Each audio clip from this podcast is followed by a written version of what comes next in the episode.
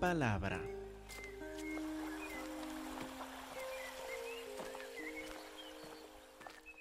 Hermanos, por favor, abren sus Biblias a Mateo capítulo 18.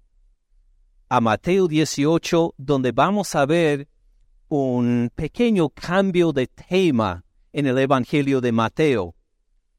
Al llegar a Mateo 18, puede poner un dedo ahí y volver a Mateo 11 y mirar ahí en Mateo 11, ojeando y pasando 12 y 13 14, Mateo 15, Mateo 16 y aún Mateo 17. Acuérdense que algunos de los temas principales de estos capítulos eran que sí, hubo muchas obras milagrosas aún de compasión de Jesús, como la multiplicación de los panes y los pececillos. Acuérdense que había la instrucción sobre el reino de los cielos por por parábolas.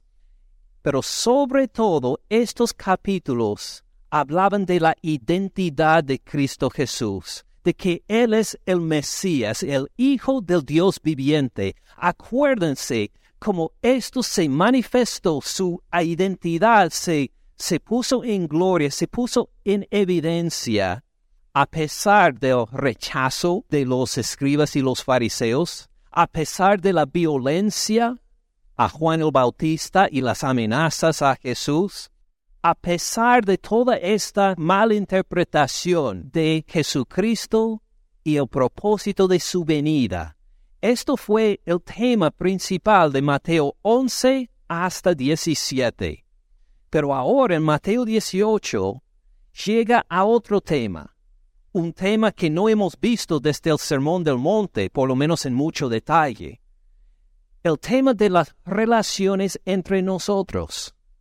O sí, hubo mucho en capítulos 11 a 17 sobre nuestra relación con el Señor Cristo Jesús y nuestro compromiso con Él, que si queremos seguirlo, que hasta nos negamos a nosotros mismos, que tomamos las tablas de la cruz, nuestro instrumento de tortura en que nos van a crucificar y que lo sigamos.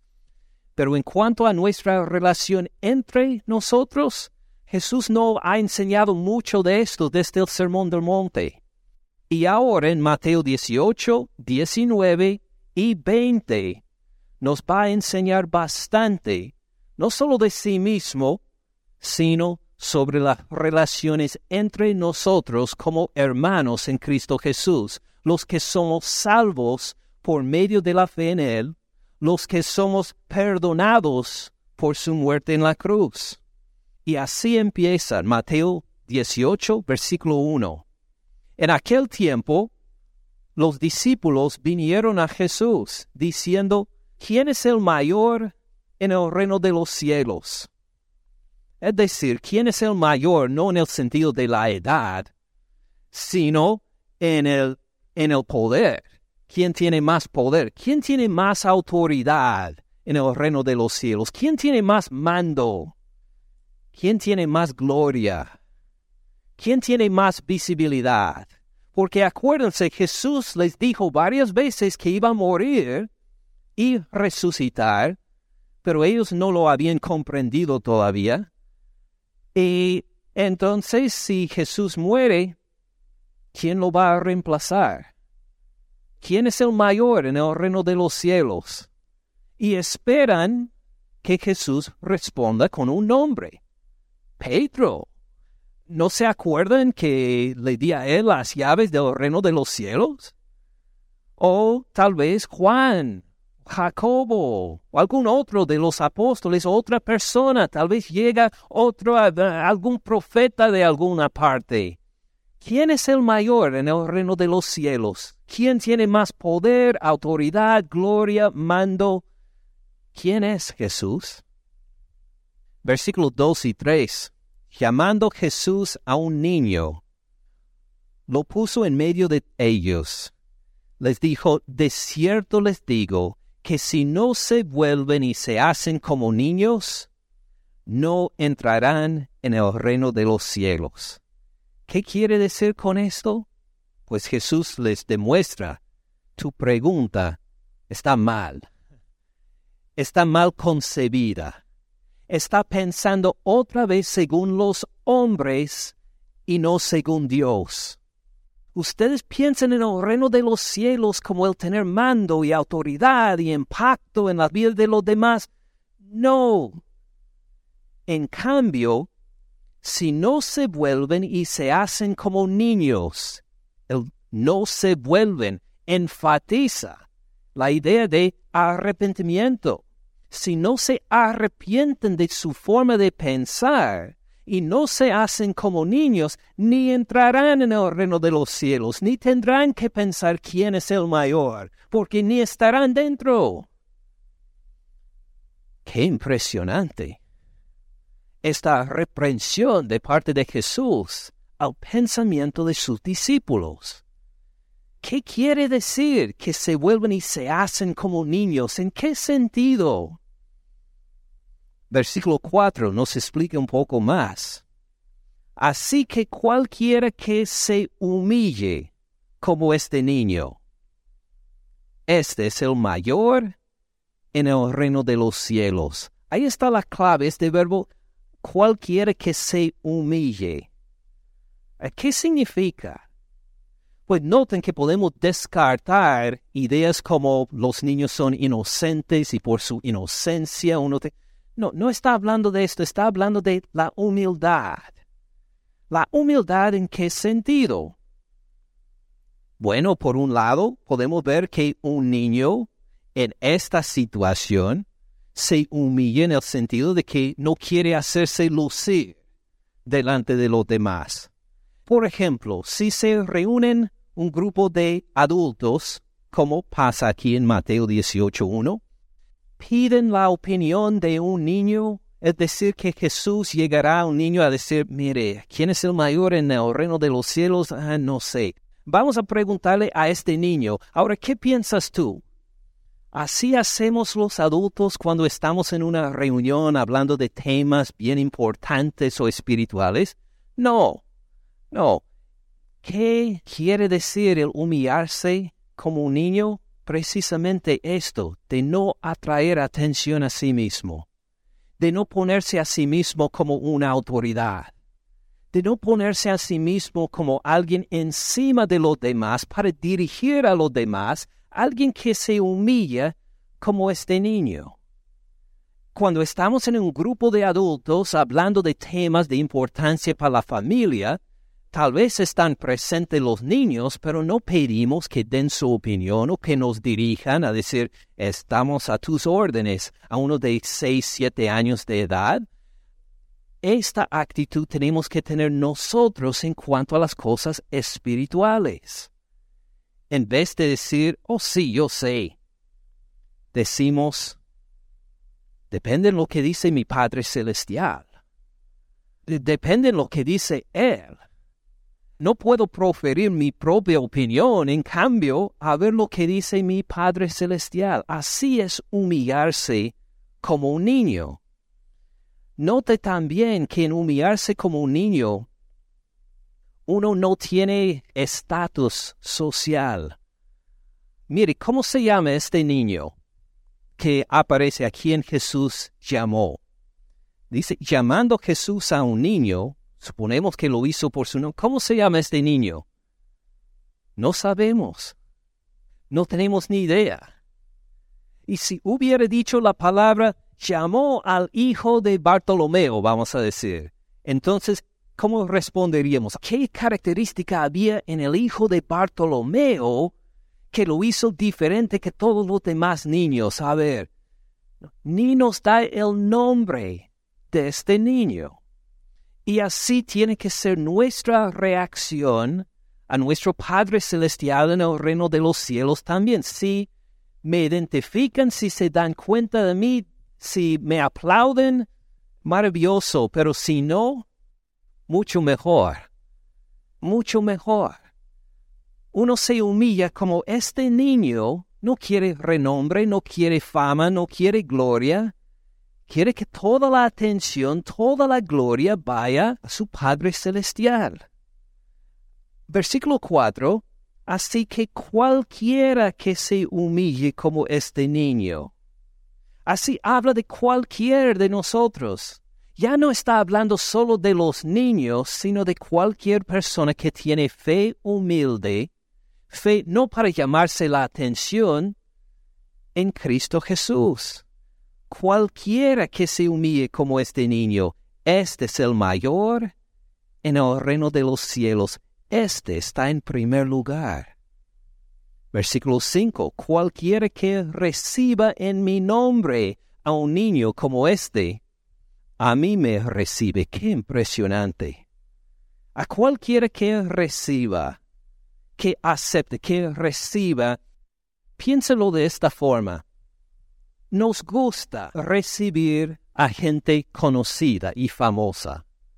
Posiblemente en nuestra casa o tal vez todos somos igual como yo que no tenemos contacto con gente famosa. Pero vamos a decir que entra aquí hoy a celebrar el culto con nosotros Cristiano Ronaldo. ¿Necesito explicarles quién es? No, no. Tal vez hay algunos que no han seguido el fútbol profesional.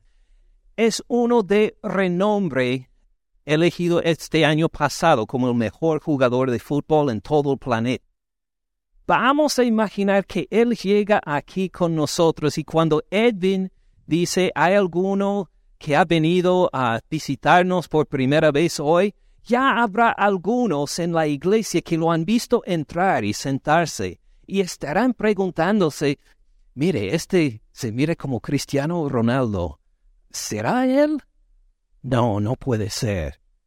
Eh, pero se parece a él exactamente y estarían ya hablando. Y ya cuando Edwin pide si alguien viene aquí por primera vez, si se levanta la mano y dice, ¿y cómo se llama usted? Dice Cristiano. No, pues estaría, no, no puedo creer, Cristiano Ronaldo aquí estuvo entre nosotros y estarían ya no escuchando el sermón para nada, sino cada uno mirando hacia Cristiano Ronaldo a ver si está cabeceando, se está durmiendo, está, ¿qué está haciendo? ¿Cómo reacciona? Imagine al final del culto, ¿cómo sería? No, imagine, alguien llegaría a decir que puedo tomar mi foto a su lado. Y si él dice sí, no, pues todos sacan entonces sus celulares y dicen que ahora conmigo, ahora y estaríamos, yo también me incluiría. Aun los que tal vez no lo seguimos, que no lo apreciamos tanto que decimos, no, pues Messi es mejor o algo. Al tener a él aquí diríamos, no, de todas formas voy a tomar mi foto con él. Y así estaríamos, pasaríamos una hora, hora y media después del culto en que todos quieren su dirección de correo electrónico, su Facebook, lo que sea. Eh, ¿Por qué? Porque así recibimos a gente famosa. Esto es normal. Así hacemos. Pero fíjense en lo que dice Jesús acá. Cualquiera que reciba en mi nombre a un atleta, no. ¿Una estrella de cine? Tampoco. A un niño, como este, este humilde, este que no tiene nombre, a mí me recibe mucho mejor que Cristiano Ronaldo. Uno recibe a Cristo Jesús. Quiere decir, al recibir, imagine, llega un niño a nuestra iglesia por primera vez ¿Cuántos de nosotros aún eh, nos llamaría la atención a preguntarse su nombre, tal vez? Ni le haríamos caso a decir que, no, pues parece que este niño, este fulano de, no, es algo nuevo que, que, apareció hoy, no, sabemos quién es. Ninguno de nosotros diríamos, mire niño, ¿puedo tomar una foto de ti a tu lado? Y que por favor tome una foto, no para que el niño se siente maravillado de estar a mi lado, sino que yo esté al lado de él. ¿Por qué? ¿Por qué tiene este niño importancia? Cree en Jesús. Tiene fe en Cristo Jesús. Así es como nuestra mentalidad tiene que reconocer hasta a los más desconocidos o menospreciados, hasta los niños, hasta los menores de edad, los que no se llaman la atención para sí, cualquiera que reciba en mi nombre a un niño como este, wow, ha recibido al jefe mayor, a Cristo Jesús mismo, al Rey de Reyes, al Señor de Señores, a mí me recibe. Bastante diferente que lo que dice el mundo, ¿verdad?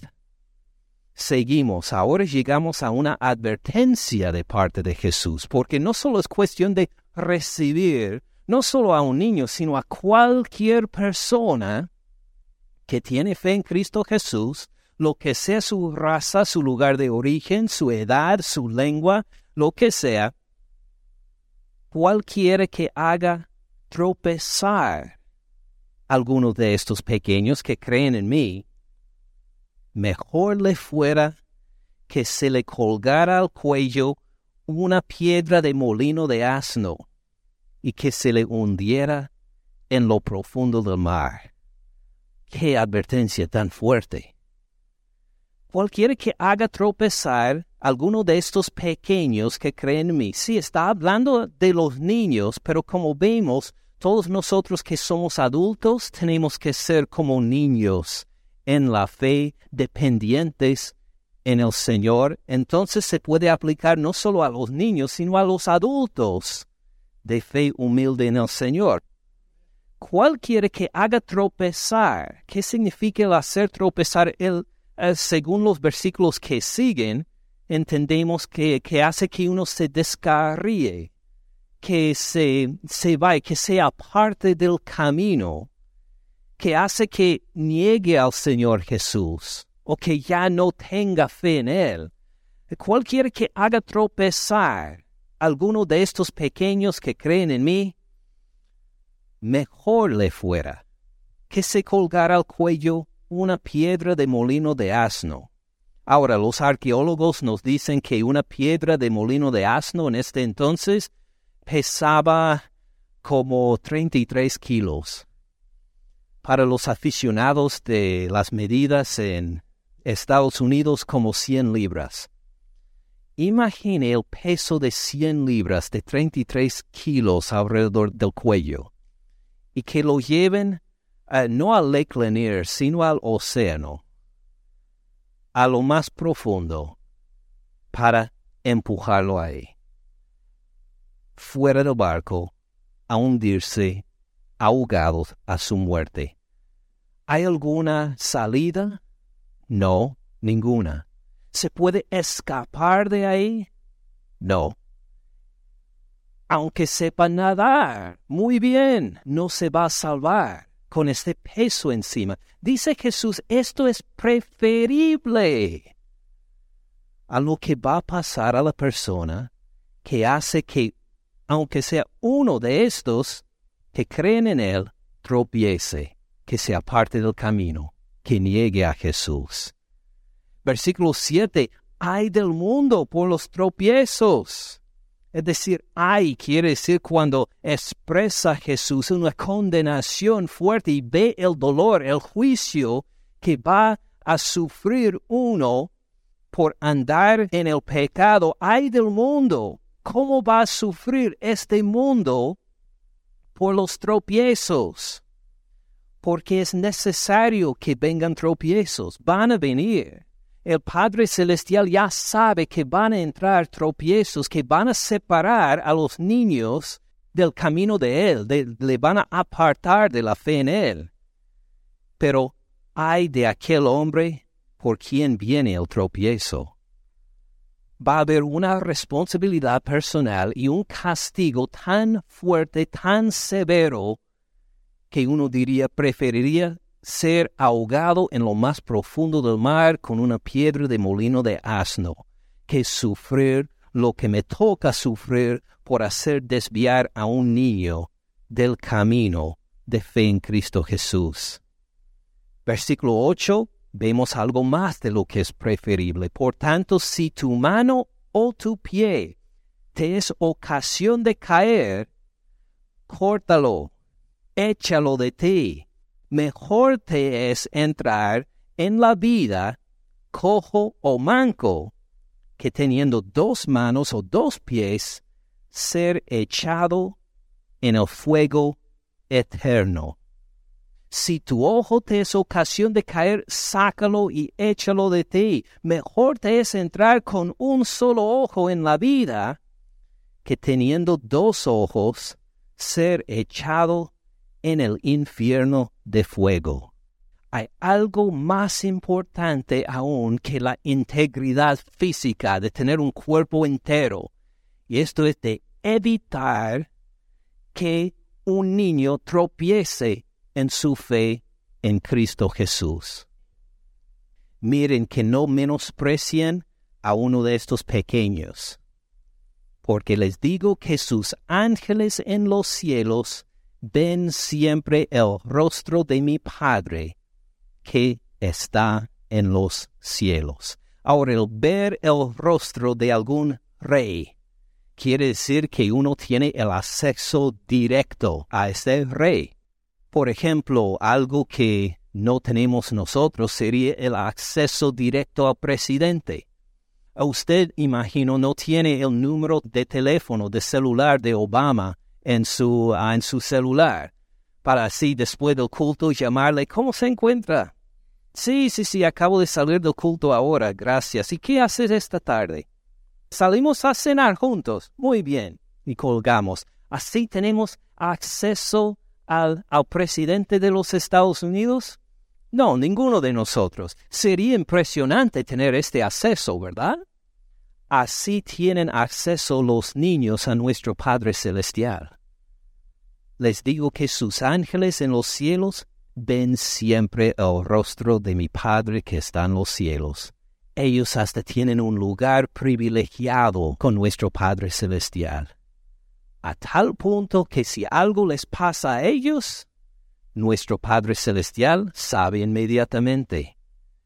Entonces, fíjense bien en cómo en el reino de los cielos, los más humildes, los que tienen fe como niños, son los más exaltados y en cierto sentido los más los que tienen más acceso a nuestro Padre Celestial. Ahora, volvamos al versículo 6. Cualquiera que haga tropezar a alguno de estos pequeños que creen en mí, ¿alguien quiere hacer tropezar un niño entonces en su fe en Cristo Jesús? Al contrario, queremos nosotros apoyar esta fe, ¿verdad? Ahora, versículos 6, 7, 8, 9 y 10. Jesucristo no habla de este tema pero por mi parte no puedo evitar de ver la aplicación. ¿Cómo se aplican estos versículos al aborto? Fíjense bien en versículo 6. Cualquiera que haga tropezar alguno de estos pequeños que creen en mí. ¿Qué pasa si no le permitimos la vida a uno de estos pequeños? ¿Qué pasa si le decimos que no, este no va a tener vida, no va a tener oportunidad de escuchar el Evangelio, ¿cree que estaría bajo la misma condenación? Vamos a ver primero con un dedo en Mateo 18. Vamos a ver Salmo 139. Salmo 139, versículo 13. Vemos aquí que este grupo de células que ha sido concebido en el vientre de alguna mamá es un ser humano. Tal vez le quieren decir que es solamente este algún animal, alguna criatura. Fíjense bien en lo que dice nuestro Señor, porque tú formaste mis entrañas, hablando a Jehová Dios. Tú me hiciste, ¿dónde? En el vientre de mi madre. Fíjense. Te alabaré porque formidables, maravillosas son tus obras. Estoy maravillado, mi alma lo sabe muy bien. Fíjense bien en cómo alaba a Dios por el hecho de que Dios le formó en el vientre de su madre. Hizo algo que nosotros no podemos hacer por nuestra inteligencia y tecnología, que es formar a otro ser humano. ¿Usted podría fabricar a otro ser humano? No, ninguno de nosotros. Lo hace Dios en lo escondido del vientre de una mamá. Y te alabaré porque formidables, maravillosas son tus obras. Estoy maravillado, mi alma lo sabe muy bien. No fue encubierto de ti mi cuerpo. Ahora con la tecnología hoy en día podemos tener el ultrasonido para ver aún antes del nacimiento si va a ser varón o hembra y podemos ver la formación de este cuerpo. Nosotros lo hacemos por ultrasonido, pero Dios necesita ultrasonido para verlo. No, no fue encubierto de ti mi cuerpo, bien que en oculto fui formado, entretejido en lo más profundo de la tierra, mi embrión vieron tus ojos. Y en tu libro estaban escritas todas aquellas cosas que luego fueron formadas, sin faltar una de ellas. Cuán preciosos me son, oh Dios, tus pensamientos, cuán grande es la suma de ellos. Note cómo David celebra al Señor por el hecho de que él mismo formó su cuerpo cuando estaba en el vientre de su madre. ¡Qué maravilloso! Así debe ser nuestra reacción a la vida. Y cuando una mujer está encinta, ¿cómo será entonces esta advertencia? Llegando a ver en versículo 6 de Mateo 18, cualquiera que haga tropezar alguno de estos pequeños que creen en mí, mejor le fuera que se colgara al cuello una piedra de molino de asno, que se le hundiera en lo profundo del mar. Ay del mundo por los tropiezos, porque es necesario que vengan tropiezos, pero ay de aquel hombre por quien viene el tropiezo. Note bien, hablando del tema del aborto, que uno diría que sí, las mujeres que participan en esto, pues sí, hay una advertencia, pero ¿qué de los hombres? Ah, no fue solo la mujer que de repente se dejó encinta. Parte de la culpa tienen los hombres que tal vez exigen, que tal vez presionan, tal vez manipulan emocionalmente, tal vez llegan a decir, te abandono si tienes este niño si no lo abortas. Hay una parte de culpa no solo en la mujer, sino en el hombre también, que promociona o paga o dice que sí, estoy a favor. Fíjense cuán diferente es la actitud de Dios con su siervo David en el Salmo 139 y la actitud que dice el aborto está bien. ¿Por qué razones abortaría uno su bebé? Ah, hay muchas posibles. Es que no tenemos dinero para un bebé, no es el tiempo en mi vida todavía. ¿Qué pasará con mi carrera, con mis estudios? Que voy a ser mujer sola, voy a ser mamá soltera, no voy a tener los fondos para apoyarme y la vergüenza. ¿Qué van a decir mis padres? si, si ven que, que estoy encinta. Muchas razones hay. ¿Estas vienen de Dios? No, ni, ni una. ¿En qué se basan? La ansiedad, el temor, ah, el amor, echa fuera el temor, según la palabra de Dios, eh, por el temor, por la soberbia, por el deseo de decir que yo no voy a dirigir mi vida según Dios, sino según mi propio bienestar, tal como lo entiendo yo. Muchas razones hay en que participan también los hombres, a veces simplemente por el abandono. ¿Se quedó encinta? Bueno, esto es tu problema. Lo que sea la actitud, noten que hay culpa en los dos. Imagine si seguimos con la advertencia. Versículo 8, por tanto, si tu mano o tu pie te es ocasión de caer, córtalo y échalo de ti. Mejor te es entrar en la vida cojo o manco que teniendo dos manos o dos pies ser echado en el fuego eterno. En la cirugía del aborto mismo, habría sido mejor perder la mano que perder a ese bebé. Habría sido mejor que saliera de ahí manca que saliera de ahí con cuerpo íntegro pero sin bebé. Uno diría entonces, ¿quiere decir que no hay esperanza si una mujer abortó a su bebé? ¿Que todas las que tuvimos un aborto somos condenados al infierno de fuego? ¿Así quiere decir? No, noten dos observaciones. Primero, si ha participado en este pecado, solo Dios sabe quiénes son.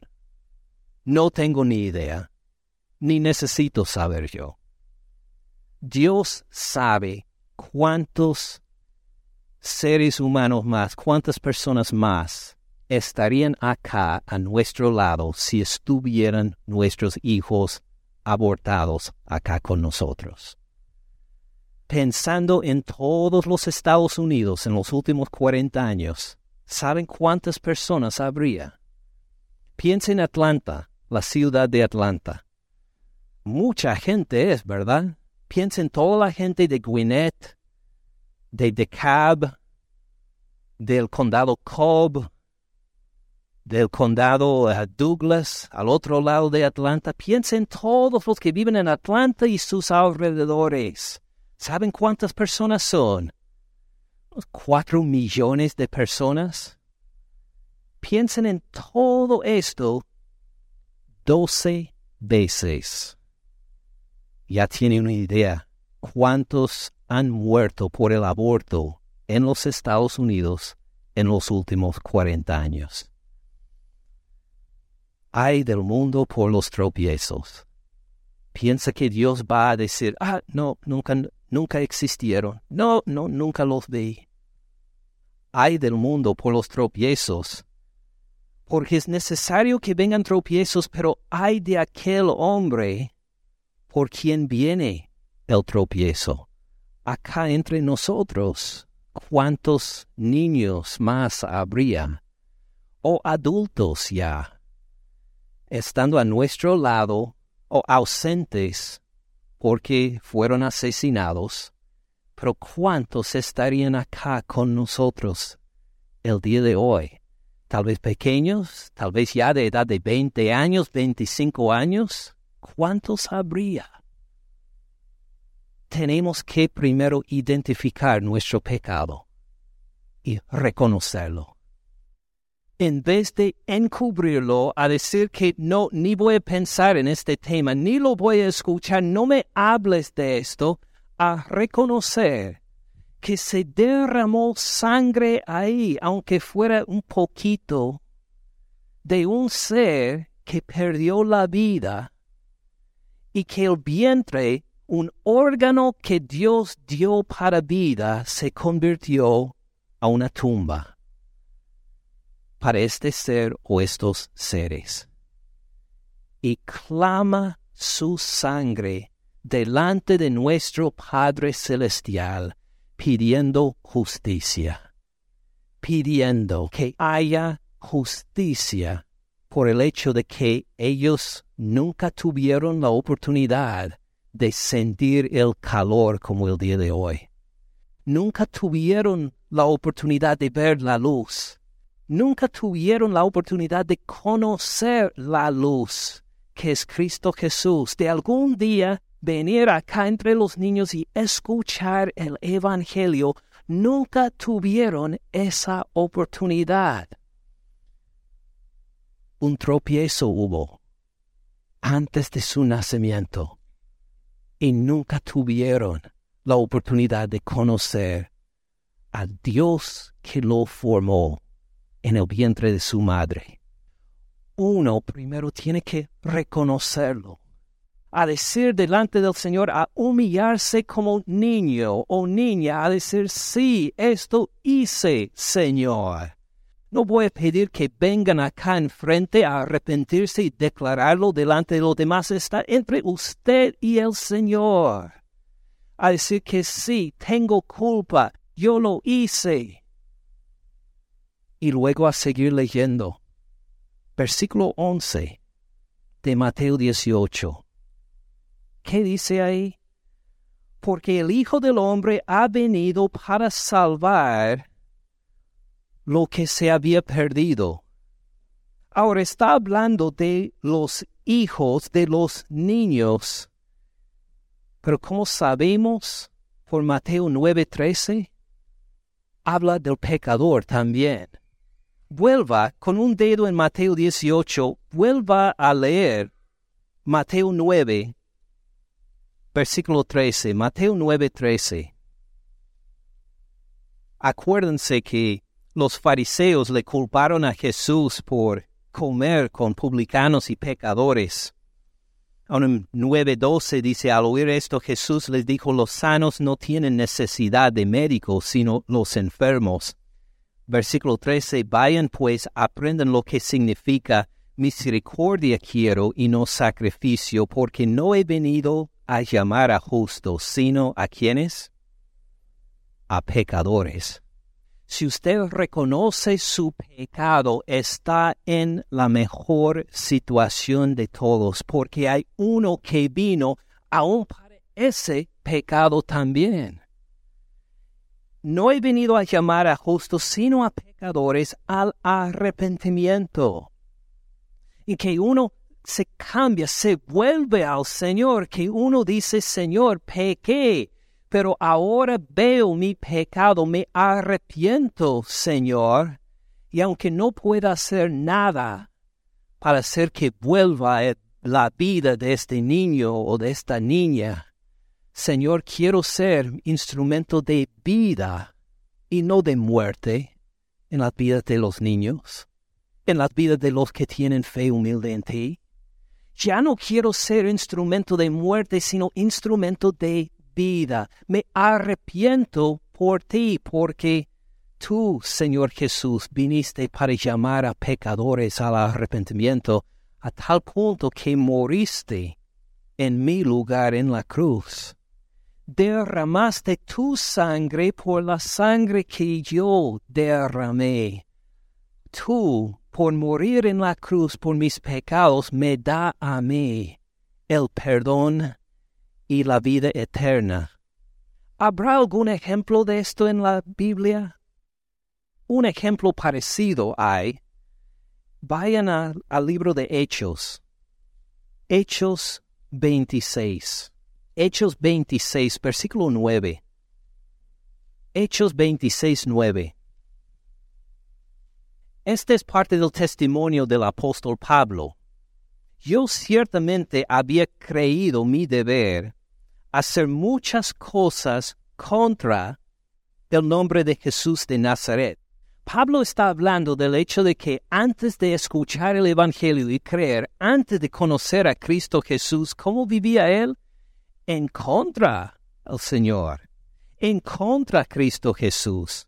Ciertamente había creído mi deber hacer muchas cosas contra el nombre de Jesús de Nazaret lo cual también hice en Jerusalén. Yo encerré en cárceles a muchos de los santos, no solo a uno que otro, sino a muchos de los que creían en Cristo Jesús. Habiendo recibido poderes de los principales sacerdotes, y cuando los mataron, yo di mi voto. Estuve de acuerdo en su muerte yo les dije sí, que mueran por creer en Cristo Jesús. Ahora vuelvan a acordar lo que Jesús nos dijo en Mateo 18. Si cualquiera persona hace tropezar a algunos de estos de fe humilde en mí, ¿qué merece? ¿Cuál sería mejor tener un cuello de molino de asno alrededor del cuello y ser echado en lo más profundo del mar. ¿Qué hizo Pablo? Hizo tropezar a muchos. Hasta se puso de acuerdo en la muerte de ellos. Fíjense bien en, el versículo que sigue, versículo 11. Y muchas veces, castigándolos en todas las sinagogas, los forcé a blasfemar. Los llevó delante de los demás en las sinagogas a decir que negaran el nombre de Cristo Jesús, que lo negaran completamente. Así hizo Pablo muchas veces enfurecido sobremanera contra ellos, los perseguí hasta en las ciudades extranjeras. Él ni se contentó por hacer que tropezaran los niños en la fe en Jerusalén, sino en otras partes también. Si hubiéramos leído esta historia y luego al final del capítulo leyéramos que este perseguidor de los que tienen fe como niños fue llevado a lo más profundo del mar, le pusieron una piedra de molino de asno a su cuello y lo echaron al mar, ¿qué habríamos dicho? Habríamos dicho, amén. Ahí vemos la justicia de Dios y su poder castigó al malo. Pero ¿qué hizo el Señor Jesús a este que hizo tropezar a muchos? lo salvó. Lo salvó. Mire cómo lo describe en la primera carta a Timoteo, de Hechos 26 a primera Timoteo, capítulo 1, versículo 12. Primera Timoteo 1, 12. A Cristo Jesús nuestro Señor, porque me tuvo por fiel poniéndome en el ministerio uno dirá, ah, pues él recibió el ministerio porque era un hombre fiel. No, eh, no, en este sentido. Sigan leyendo. Versículo 13, habiendo yo sido antes blasfemo, perseguidor, injuriador, mas fui recibido, no en justicia, a misericordia porque lo hice por ignorancia, en incredulidad. Pero la gracia de nuestro Señor fue más abundante con la fe y el amor que es en Cristo Jesús. Entonces note que Pablo, antes de conocer al Señor, merecía peor que tener una piedra de molino de asno alrededor de cuello y de ser echado en lo más profundo del mar. Esto habría preferible a lo que merecía Pablo. Pero el amor y la misericordia de Cristo Jesús superó aun todo ese castigo que merecía, aun todo lo horrible que era a la vista de Dios, su misericordia lo superó. Versículo 15, palabra fiel y digna de ser recibida por todos, aun nosotros, que Cristo Jesús vino al mundo para salvar a los sanos, eh, no, para salvar a los justos, no, para salvar a los pecadores, de los cuales yo soy el primero dice Pablo. Cuando se ponen en línea los pecadores, ¿quién tomó primer lugar? El apóstol Pablo. Porque dijo, yo hice tropezar a muchos que eran como niños en la fe. Yo los hice blasfemar. Yo los llevé a la cárcel para su muerte. Yo me puse del lado de para la muerte de ellos y hasta voté que fueron asesinados. Pero dice Pablo, versículo 16, pero por esto fue recibido a misericordia para que Cristo Jesús, para que Jesucristo mostrara en mí el primero, el primero de los pecadores, toda su clemencia para ejemplo, para ejemplo de los que habrían de creer en Él para vida eterna. Si usted ha pecado a tal punto que puede señalar en la Biblia, mire el castigo que merezco, el ser apedreado o a ser llevado a lo más profundo del mar para ser ahogado. Si usted puede mirar a decir, mire, mi pecado, reconózcalo, pero reconozca también que supera el castigo que merece el amor y la misericordia de nuestro Señor Cristo Jesús. Y aún señaló a uno en particular, uno que desobedeció por completo lo que había mandado Cristo Jesús, el apóstol Pablo. Y dijo, miren, miren ustedes en la iglesia bautista la fe en Cristo.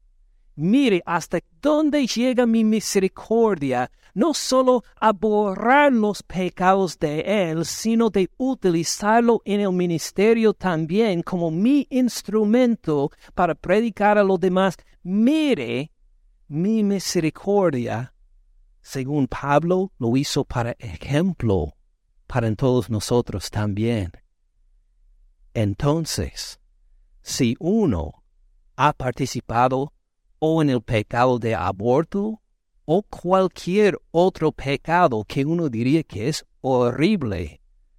Fíjense en arrepentimiento en el Señor Cristo Jesús, llegando a decir, igual como Pablo en el versículo 17, por tanto, al Rey de los siglos, inmortal, invisible, al único y sabio Dios sea honor y gloria por los siglos de los siglos. Amén. Que Él reciba toda la gloria, porque es por Cristo Jesús que ahora soy perdonado y en humildad y arrepentimiento, preparado a andar en obediencia.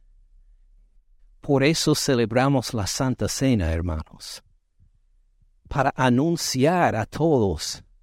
No es que yo soy justo y en mi justicia, en mi obediencia, en mi perfección puedo llegar a esta mesa a participar en la Santa Cena. No, esto no decimos. Al contrario, decimos, yo soy pecador. No tengo de qué lucirme delante de Dios. Soy como un niño anónimo que llega ahí delante de Dios porque soy pecador. La única razón por la cual participo es porque Él murió por mis pecados en la cruz. Él derramó su sangre para cubrir mis pecados, para apaciguar la ira justa de Dios contra mí. Y ahora Dios me ve como justo, como santo, no por lo que yo he hecho, sino por lo que hizo su Hijo por mí en la cruz. Y cuando participamos en la Santa Cena, llegamos no para declarar nuestra propia justicia, sino para declarar la justicia de nuestro Señor Cristo Jesús. Entonces vamos a ahora participar en la Santa Cena. Voy a pedir que Fidencio, que Hugo vengan para preparar los platos.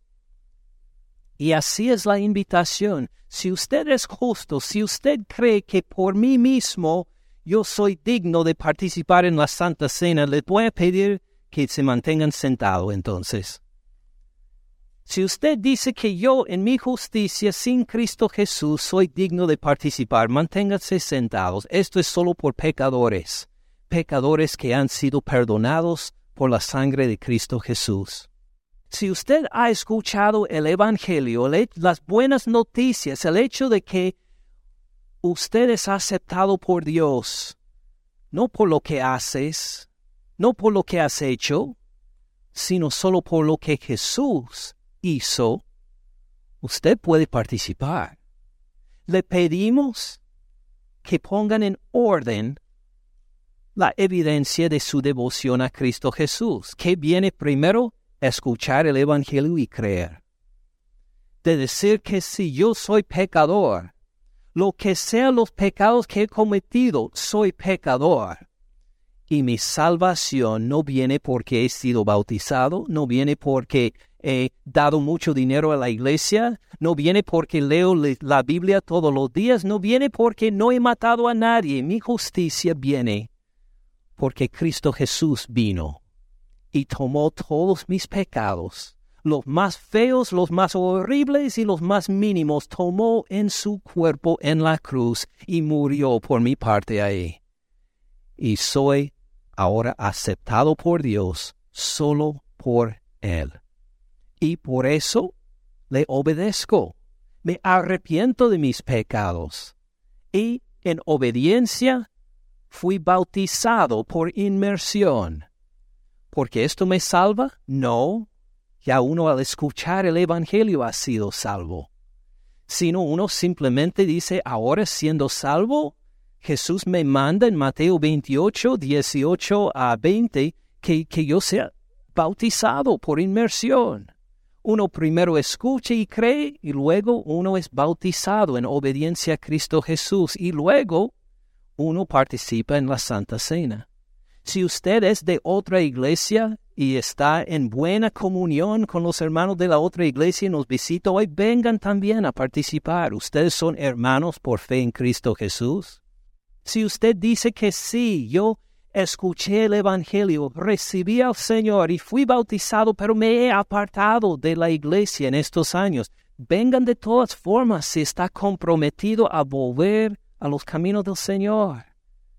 Tenemos lo que entre iglesias se llaman una comunión abierta. Uno no tiene que ser miembro de la iglesia para participar en la Santa Cena. Esto es para todos los creyentes que confían en Cristo Jesús como su único Señor y Salvador y han dado las muestras del arrepentimiento y obediencia al Señor.